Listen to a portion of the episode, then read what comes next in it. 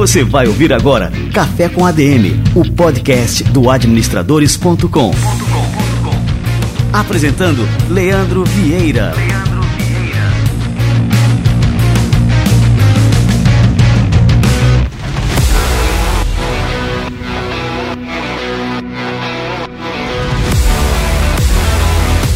está no ar mais um Café com a DM, a sua dose de cafeína nos negócios. E hoje nós vamos descobrir quais são os planos da Pizza Hut e do KFC para crescer no Brasil. Eu vou receber aqui o Alex BX Pinto, que é CMO da IMC, que é a empresa responsável pelas marcas, né, Pizza Hut, KFC no Brasil e uma série de outras marcas que a gente vai falar aqui durante o nosso bate-papo. E nós vamos falar sobre marketing, sobre posicionamento, sobre inovação, comportamento do consumidor e também liderança, abordando os cases dessas duas das maiores marcas de food service do país.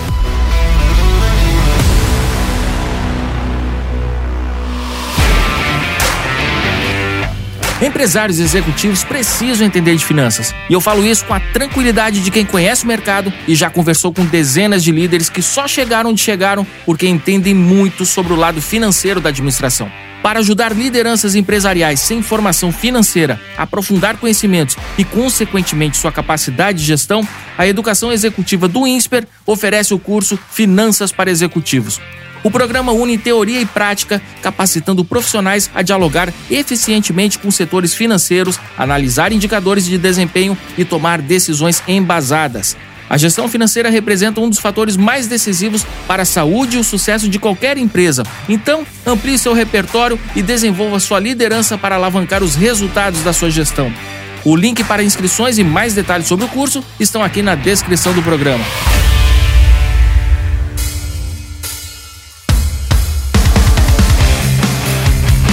Para me ajudar hoje, eu trouxe aqui o Maurício, que é o maior especialista Fala. em marcas que eu conheço. Maurício, dê seu alô aí para nossa audiência. E aí, galera? Eu sou Maurício, mais conhecido como Guru. Boa, o Guru. Muito bem.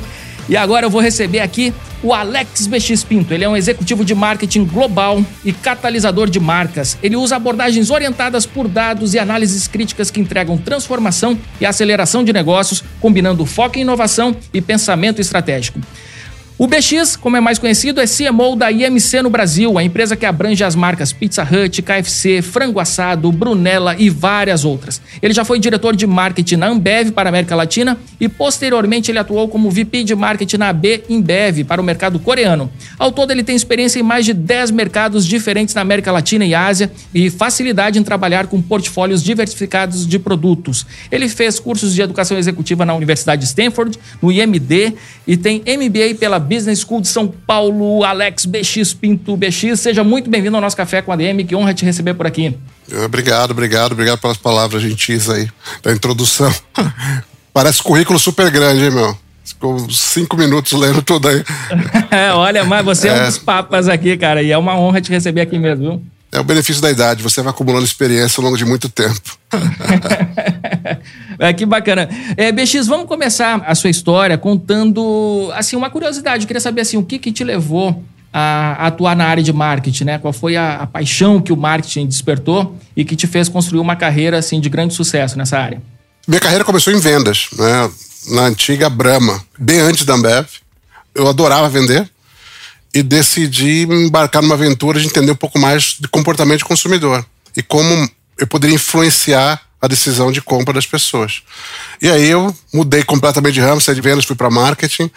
E mesmo em marketing, obviamente, continuo vendendo, porque o papel fundamental de marketing é vender.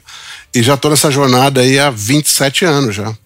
E o grupo IMC, eu queria explicar para a galera, muitas vezes a turma não entende né, como é que se dá esse processo de entradas internacionais no Brasil. E o grupo IMC assim, tem é, vários cases de sucesso nisso, né, de trazer marcas lá de fora, que são do grupo IMC, e trazendo aqui para o Brasil e tendo um grande sucesso. Né? Então, assim, eu citei aqui na apresentação é, Pizza Hut, o KFC, é, Frango Assado, Brunella, enfim, várias outras marcas, são muitas marcas que estão aí debaixo do guarda-chuva de vocês. Aí eu queria que você explicasse um pouquinho sobre o grupo IMC, como é que ele funciona. Depois a gente entra mais nesse aspecto aí das marcas aí, da sua expansão no Brasil. A gente tem hoje aproximadamente mais de 7 mil colaboradores, que compreende aí três países, né? basicamente Estados Unidos, Colômbia e Brasil. A gente está hoje com mais de 550 restaurantes. Um pouco mais da metade desses restaurantes do nosso sistema são próprios, o restante franquias. Então a gente opera nos dois sistemas.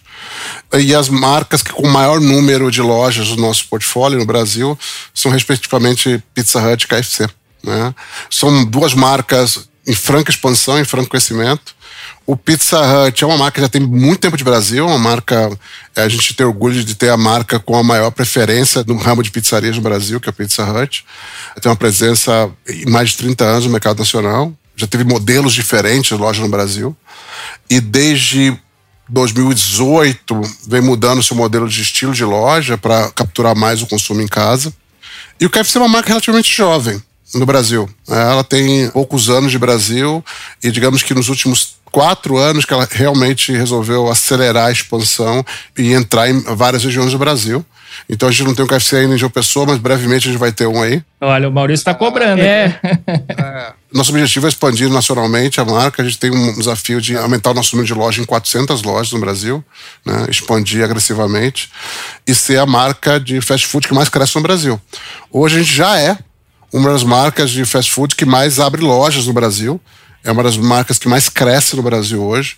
A gente está bastante orgulhoso da aceitação desse produto que é tipicamente americano, né? O Kentucky Fried Chicken é um ícone nos Estados Unidos e o brasileiro vê que está adotando ele rapidamente. A gente está muito feliz com o resultado até agora. A história, né, ela é muito emblemática, né, da criação do KFC. Quantos anos ele tinha quando ele conseguiu vender ali a primeira franquia da. Eu não vou lembrar exatamente a idade, acho que ele tinha mais de 60 anos. Ah, né? Mais de 60 anos, né? É um daqueles casos que a gente diz, ó, nunca é tarde para começar, né? É, ele é um exemplo de empreendedorismo, de perseverança, né? Ele tentou ganhar a vida de várias formas possíveis. E o mais engraçado é que ele, além de, obviamente, criar uma receita única, um tempero especial do KFC, que até hoje a gente vê nas nossas lojas, a gente chama de receita secreta, é que tem 12 especiarias, é uma é a receita dele, né? Mas ele também é um grande inventor. Não sei se vocês sabem. Assim, uma das características que fazem a produção de frango frito no KFC ser tão especial, rápida, sequinha, crocante, suculenta, é a gente usa uma super panela de pressão para fritar. O Coronel Sanders, ele não inventou exatamente essa máquina que a gente vê de hoje, porque ela foi modernizada muitas vezes, mas o primeiro grande business dele foi criar essa super panela de pressão de fritura. Porque o desafio não era somente fritar o frango, um tempero legal, mas era entregar isso rapidamente para o cliente, de uma maneira que seja crocante, suculente por dentro, mas entregar de maneira rápida. Então, a fritura normal demora muito tempo e ele criou um processo e uma tecnologia que permitia ele fritar rapidamente, entregar o frango rapidinho para o cliente. Olha só que bacana, essa eu não sabia. Tu sabia dessa que ele tinha inventado essa máquina de pressão para fritar o frango? Essa daí eu não sabia, não. Muito bem. Você comentou, né, que vocês chegam a operar o processo de expansão tanto administrando essas lojas de algumas marcas, como pelo processo de franchising, né? Por que vocês operam através desses dois sistemas? Assim, não fica mais complexa a operação dessa forma, ao invés de escolher um caminho só? É, essa é uma excelente pergunta. Na verdade, a gente entende que é o balanço das duas coisas. Primeiro que para você ter franqueado, você tem que saber operar. Né? Então, você não pode orientar nenhum franqueado a, a abrir uma loja, como extrair valor da sua marca, se você não conhece como opera. Então, é mandatório para um bom operador de master franquia que tenha loja própria.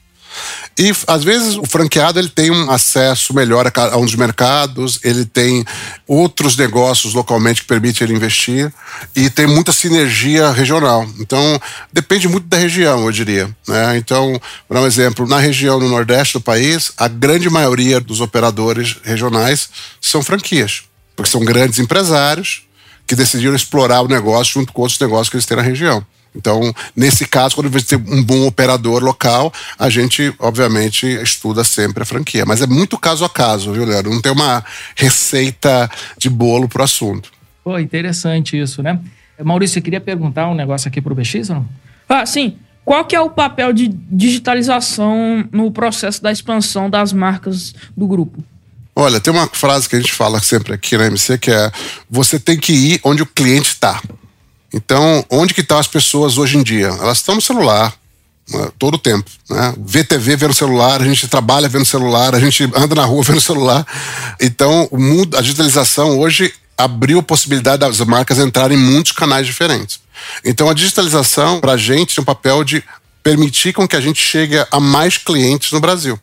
Não somente através de canais próprios, mas através de canais, por exemplo, que a gente chama de marketplace, né? que é essa grande loja virtual que tem vários restaurantes diferentes.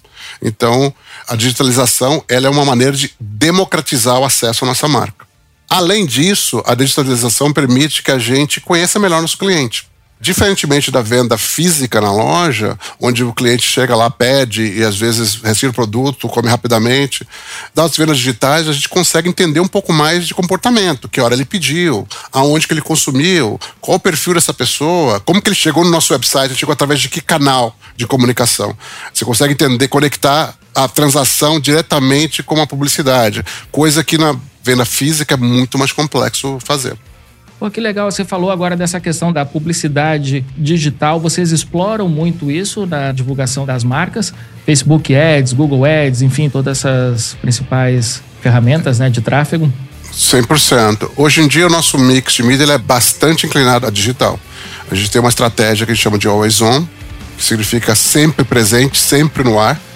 Então, nossos produtos são produtos de consumo frequente, né? consumo de desembolso relativamente baixo, então é muito importante que esteja presente numa frequência intensa na vida das pessoas. Né? Então a gente tem comunicação diária digitalmente. Né? Então essa é parte da nossa rotina aqui.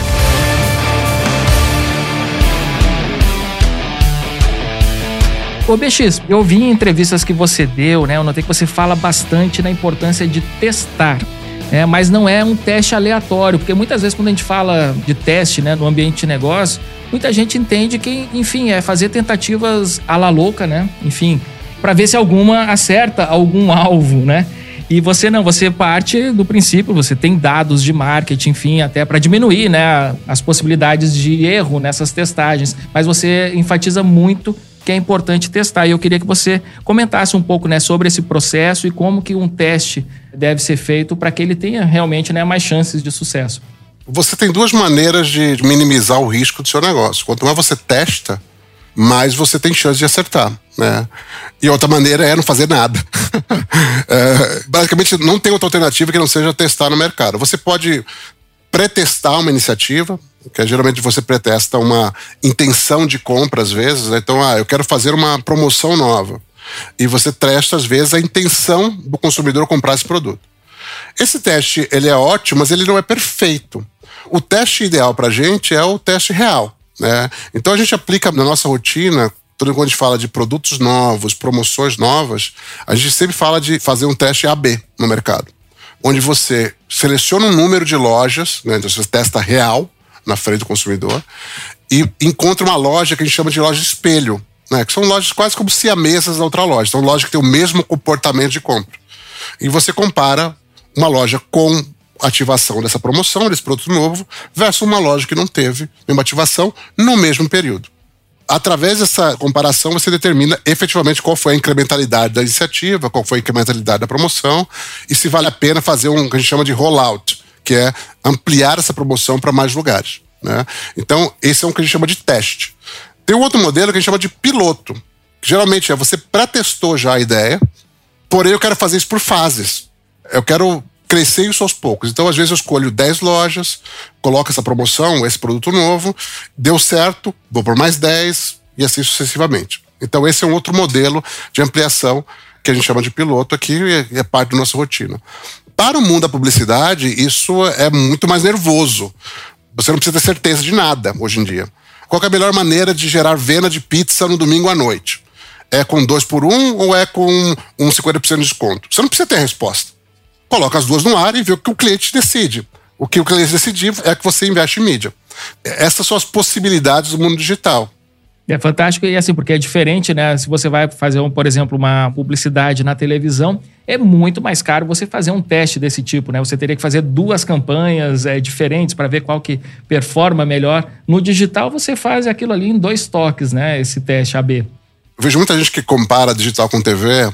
A diferença é que digital você sabe que a pessoa viu, e TV você não sabe. Além de ser muito mais caro. Pelo menos digital eu tenho certeza que o cara viu. E TV, você assume que ele viu, né? É, se você tem pouco recurso, você tem que testar mais.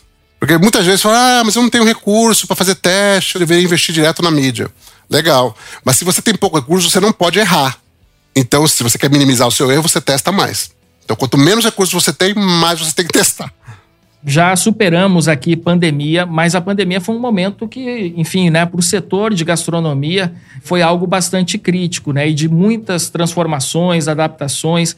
O que, que você pode pincelar assim de lições da pandemia que marcaram profundamente assim o rumo das empresas do grupo IMC? A pandemia foi um evento trágico para o mundo, em termos de economia, particularmente difícil para restaurantes e para hotelaria em geral, né? Para hospitalidade em geral, foram os segmentos mais atingidos pela pandemia. Vou chover no molhado aqui. É, provavelmente todo mundo que já entrevistou falou relativamente a mesma coisa, né? A pandemia acelerou algumas tendências ela não mudou nada de tendência com relação à digitalização que existia antes. Ela só acelerou, ela forçou as pessoas a aderirem mais rapidamente a comprar por um app, a passar a consumir alimentação em casa, a buscar produtos de uma outra maneira a pandemia ela acelerou algumas tendências que já existiam. Mas, obviamente, houve mudanças profundas na forma como as empresas operam restaurante. A principal delas é a importância do consumo em casa. E o consumo em casa veio para ficar. Até o momento a gente não viu nenhuma redução de consumo em casa, ele segue muito forte. Para você ter uma ideia, no Brasil, 80% do consumo de pizza é em casa não é fora de casa. Então, se você não está efetivamente atendendo a casa do consumidor, você não está vendendo, você não está jogando, você não está pescando onde tem peixe. Isso mudou completamente. Então, hoje o peso de consumo domiciliar é muito maior. A segunda coisa que foi fundamental é hoje em dia é muito fácil a gente comparar preço. Muito fácil a gente comparar produto. Qualquer produto está um Google da resposta, né? Então, as empresas tiveram que ficar muito mais atentas à competição. Né? Então, hoje, para o consumidor, é muito fácil de comparar produtos com características similares, preço, qualidade, tempo de entrega, coisas que antes da pandemia isso era um pouco mais difícil. Né? Então, o mundo ficou mais transparente e ficou mais competitivo com relação a isso. O outra grande diferença, e aí mais especificamente com relação à alimentação, bem conectado com o curtíssimo prazo no Brasil, é o impacto da inflação. Né? A inflação e a alimentação nos últimos dois anos foram muito dura e as empresas tiveram que realmente ser criativas na forma de atender o consumidor quer e ainda conseguir obter resultados financeiros. Esse equilíbrio entre oferta e desenho de produtos foi muito importante nesses últimos dois anos, porque a gente teve que literalmente fazer malabarismo para tentar driblar a inflação. É importantíssimo. E BX, agora entrando um pouco nessa mudança de estratégia, eu queria falar um pouquinho sobre Pizza Hut, né? Que você falou que está presente no Brasil aqui há mais de 30 anos então, assim, é uma marca, enfim, totalmente fixada na mente dos consumidores brasileiros. Só que a gente observa que antigamente ela era focada né, em grandes cidades e que há algum tempo vocês vêm buscando novas oportunidades no interior, não se concentrando apenas nas capitais, né? Como é que o marketing, novamente aqui, indo aqui para nossa área de interesse, né? Como é que o marketing atua para atingir esse objetivo estratégico de expansão de curto prazo, aproveitando esse grande potencial de marca, né? Como eu falei, que já está aí na mente dos brasileiros há um bom tempo? Excelente pergunta. A gente tem um time aqui dentro da MC que a gente chama de time de expansão, né? E dentro desse time de expansão a gente tem um grupo especializado em inteligência de mercado. Então, para definir o sucesso de um restaurante, são três palavrinhas mágicas que eu outro dia ouvi achei genial. Ponto, ponto, ponto. Se você errar o ponto, você dificilmente vai ser bem sucedido com aquele restaurante. E o que, que influencia num ponto? Fluxo de pessoas, renda ao redor, se está alinhado com a sua estratégia, como que o custo do produto para chegar lá. Então tem vários fatores que definem o sucesso. Então a gente tem um time sempre sendo dedicado para fazer um mapeamento desses lugares. Então a gente começa, obviamente, com uma estratégia de geografia, quais regiões do país a gente tem interesse em expandir, quais as cidades mais importantes, qual perfis mais importante, e depois a gente vai entender em detalhe, tipo, qual é a via dessa cidade mais importante, qual o shopping center é mais importante dessa cidade, Onde tem mais delivery, onde tem mais venda física? Eu deveria ter mais assentos nesse restaurante ou menos assento? Então, tem uma ciência toda de dados para tomar essa decisão. Bacana. Recentemente nós estivemos aqui na Pizza Hut, fomos atraídos aqui por uma promoção, foi o Maurício que me puxou para lá. Sim, a promoção do Rick and Morty. E aí eu queria saber assim, qual que é o papel dessas collabs, né, que eventualmente tem algum personagem envolvido ali em alguma ação promocional. Como é que isso impacta ali nas vendas ali da Pizza Hut, enfim, de outras marcas do grupo que porventura vocês utilizem também a mesma estratégia? Hoje essas collabs têm uma função de conectar a marca com o mundo mais jovem, obviamente, de conectar a marca com o que a gente chama de passion point. O que o nosso cliente é apaixonado, a gente deveria ser apaixonado também. Então, se o meu cliente gosta de Tartaruga Ninjas, eu vou fazer um collab com Tartaruga Ninjas. E foi exatamente o que a gente fez agora. Né? A gente está com uma promoção agora no ar, com um sabor de pizza novo, aproveitando a plataforma global de Tartarugas Ninja que acabou de chegar no cinema. Então, essa é uma atividade contínua nossa. A gente sempre está atento ao que o nosso cliente gosta de ver, que é nosso cliente apaixonado, e a gente vai sempre se associar a isso. Que bacana, aí deu certo aí, né? Que a gente foi lá comer a pizza para experimentar, tinha um molho verde, assim, né? Mas bem, bem gostoso. Especificamente esse produto é legal porque foi uma, uma brincadeira, uma grande brincadeira. Nosso cliente que gosta do Rick and Morty entendeu a piada. Entendeu a piada do molinho verde, do molinho alienígena lá. Então, acho que esse é o objetivo dessa campanha, era conectar a marca com esse cliente fanático pelo Rick and Morty.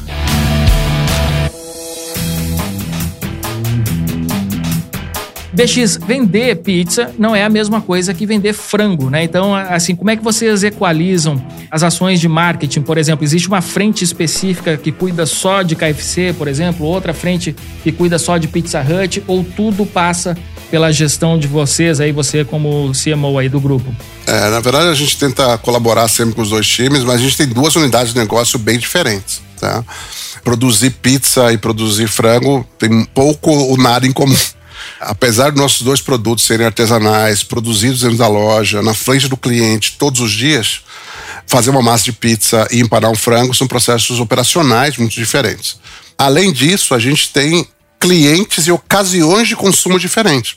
A grande maioria das ocasiões de consumo de pizza, elas acontecem de sexta, sábado e domingo. Grande maioria no período da noite. Enquanto comer um sanduíche de frango ou um balde de frango são atividades que acontecem mais durante o dia.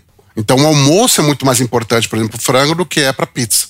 Além disso, tem uma diferença de tipo de loja também. Né? Então, o Pizza Hut tem lojas mais de rua, onde tem um peso muito grande delivery, enquanto o KFC, hoje no Brasil, ele é praticamente 100% dentro de praça de alimentação. Então, esses desenhos de loja diferentes, com ocasiões diferentes, com processos operacionais diferentes, demandam negócios completamente diferentes em termos de gestão. Então, a gente tem hoje tanto um diretor geral para cada um desses negócios, como tem um diretor de marketing para cada uma dessas marcas, como todo o time de operações e vendas também.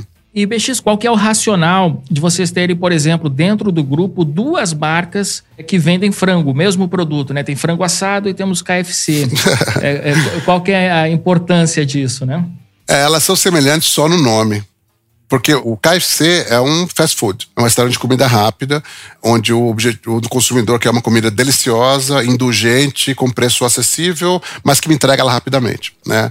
Grande parte das ocasiões de consumo desse produto estão hoje em shopping center, em praça de alimentação. O frango assado é uma parada de conveniência. Ele está sempre na rodovia e o nosso mix de produto é bem diverso que vai desde o chocolate, a aguinha, a coxinha e ao pão. Não sei se você conhece as nossas rodovias aqui em São Paulo, mas o nosso item mais vendido, frango assado, é um pão é o nosso pão de semolina, é um produto tradicional que existe há mais de 70 anos. É, e tem pessoas que param o nosso frango assado para comprar aquele pão para levar para casa antes do jantar. É, então, é o mix de produto é completamente diferente. Apesar de os dois ter frango no nome, eles são bem diferentes em termos de portfólio. Acabam não concorrendo, né? Mesmo tendo frango como. Em absolutamente nada, eu diria. Que bacana.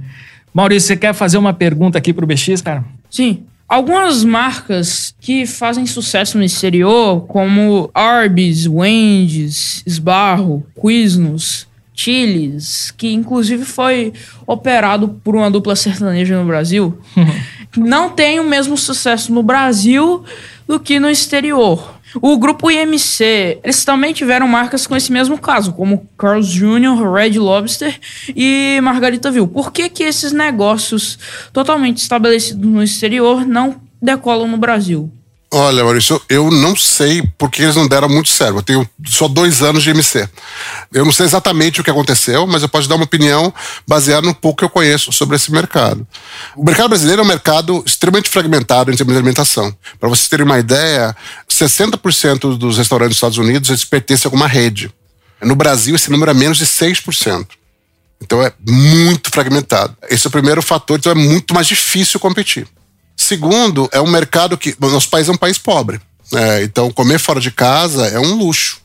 Então, a oferta de valor é muito importante para ser bem sucedido. Então, às vezes, imagina um Red Lobster no Brasil, trazer uma lagosta do Maine, lá dos Estados Unidos, para cá, o custo deve ser bem elevado. Né? Então, você termina que vende um produto muito caro. Então, isso para mim é parte importante da equação de valor. O terceiro ponto, eu acho que tem a ver um pouco com consistência, porque nem sempre a primeira tentativa da ideia é que dá certo. E aí eu vou falar do KFC, que é um projeto que eu conheço mais. O primeiro modelo de loja que o KFC abriu no Brasil era um modelo de lojas muito grandes, com um número de assentos bastante grande, eram restaurantes mesmo. Inclusive, a gente tem alguns desses restaurantes aqui no estado de São Paulo, alguns no Rio de Janeiro. Né? E a gente viu que tinha uma dificuldade muito grande de expandir esse modelo. Por quê? Porque é uma marca pouco conhecida e que tem uma necessidade de trial muito grande ainda, então precisava ter capilaridade. Então a companhia desenvolveu um, um outro formato de loja. Onde que está o fluxo de pessoas garantido? Numa praça de alimentação de shopping center. Qual é o melhor lugar para estimular o trial do nosso produto? Numa praça de alimentação de shopping center. Então a gente desenhou um modelo de loja bem mais econômico, menor, que permitisse que o nosso cliente tivesse acesso ao produto de maneira um pouco mais rápida. Isso acelerou muitíssimo o nosso modelo de expansão. Então, se a gente insistisse naquele modelo de lojas muito grandes, muito custosas, talvez a história de sucesso seria diferente hoje. Né? Então, acho que talvez tenha que jogar o jogo de cada mercado, entendeu? Acho que a, que a marca foi resiliente o suficiente para insistir no, em tentar modelos diferentes. Muito bom, olha aí. Tirou uma dúvida que a gente já tinha, né? A gente estava conversando em casa sobre é, o grupo IMC e tudo mais. E interessante, né? Você citou o caso do KFC. Se eu não me engano, a, o KFC já começou a entrar no Brasil, acho que na década de 70 ainda, não, não foi isso? Cara, teve modelos como Master Franquia, tem bem menos tempo. Ela teve uma fase que ela entrou, saiu e voltou depois, entendeu? Então, eu tô contando a história mais recente que é quando entrou a Márcia Franquia de outro grupo. A MC adquiriu essa Márcia Franquia no final de 2019 e a partir de então essa marca está com, com, a gente. Então esse é o passado mais recente de crescimento. Né?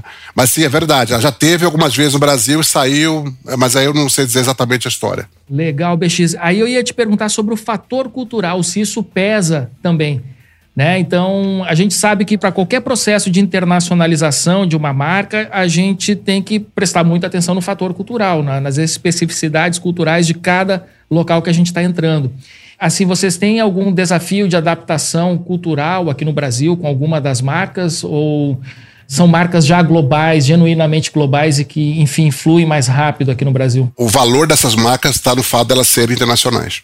Então, acho que nenhum brasileiro ia querer ver o Pizza Hut disfarçado de pizza italiana. Uhum.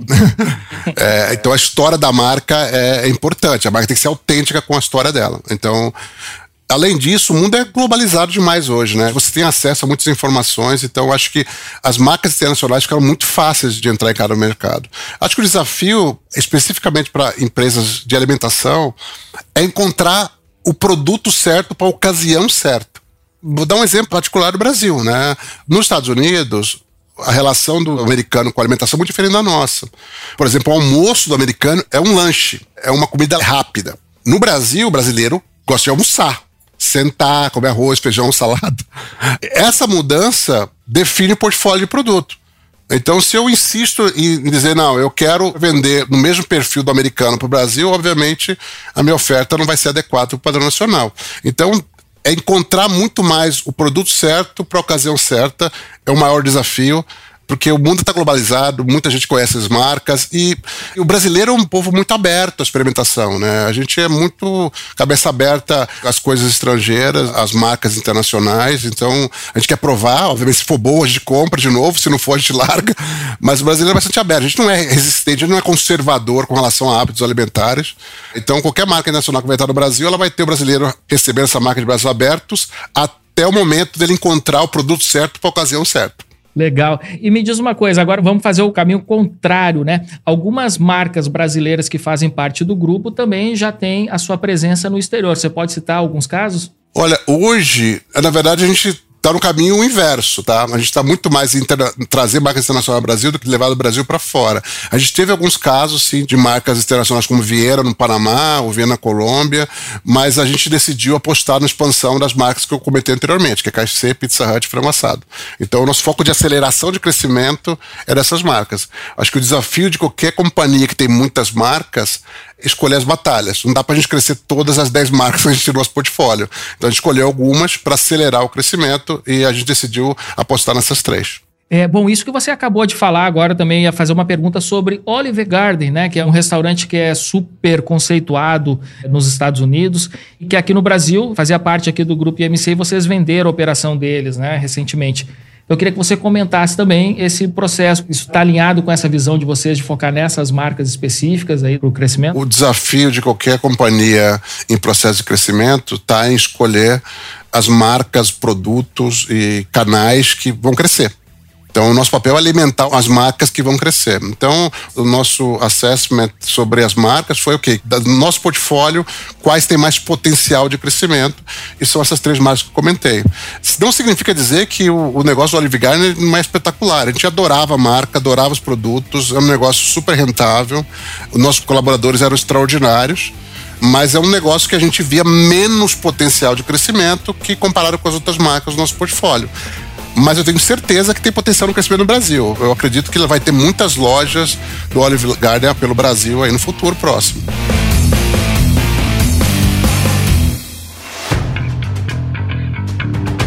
E aí, Maurício, quer perguntar mais alguma coisa aqui pro BX, cara? Aproveita aí. Como que é o processo de expansão das empresas do grupo IMC. Vocês administram os negócios como uma franquia? Hoje, é, a gente tem aproximadamente metade das nossas lojas são franquias. É, como comentei anteriormente, a decisão de abrir uma franquia, uma loja própria, depende de caso a caso, de cada mercado, depende de encontrar o franqueado certo na região. Mas o nosso modelo de expansão, ele é um balanço das duas coisas. Entre a operação própria, em alguns mercados, e operação com franqueado em outros. Né? A gente sempre tenta fechar isso por região, né? Então, geralmente, a gente, um franqueado para a região aí de João Pessoa, ele não vai abrir provavelmente uma loja só em João Pessoa. Ele vai ter um projeto de expansão para a região inteira aí sim esse negócio vai fazer sentido para um operador local, para um franqueado. É o mesmo se a gente decidir com uma loja própria. E o KFC, quando é que chega em João Pessoa? Vamos agora botar pressão aqui. Sim, velho. E o KFC, brevemente, quando que vai brevemente. chegar? Eu tenho um amigo lá na escola, ele sempre fala que ele tá com vontade de comer KFC. Inclusive, se, se tu tá assistindo isso, Cadu, se você estiver assistindo isso, a resposta tá aí. Brevemente, então, teremos aqui KFC em João Pessoa. Muito É, bem brevemente. Segura a ansiedade aí que já já tá chegando. Sim. Muito bem. Ô, BX, eu queria te agradecer muito aqui pela presença no nosso Café com a DM. Foi muito bom a gente conversar sobre todos os planos aqui do Grupo IMC, aprender muito, né, como é que o marketing é importante nesse processo de expansão de marcas já consolidadas, inclusive, né? E foi uma aula que você deu aqui pra gente, cara. Queria te agradecer muito mesmo. Viu? Obrigado pela oportunidade. Foi um prazer aí conhecer vocês dois aí. Que legal. Valeu demais, hein?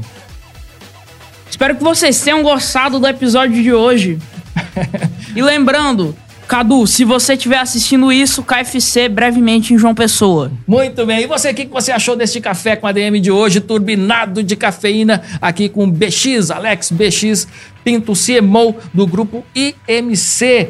Eu curti demais e você agora tem uma missão, que é compartilhar esse episódio com seus amigos. Clica aí no Spotify para compartilhar. Você pode compartilhar no WhatsApp, pode compartilhar no Instagram. Compartilhando no Instagram, marca a gente no arroba Café com ADM, também no arroba administradores, para a gente saber que você curtiu tanto este conteúdo que você compartilhou com a sua galera. E na semana que vem a gente volta com mais cafeína para vocês. Combinados então? então? Até a próxima semana em mais um episódio do Café com a DM, a sua dose de cafeína nos negócios. Até lá.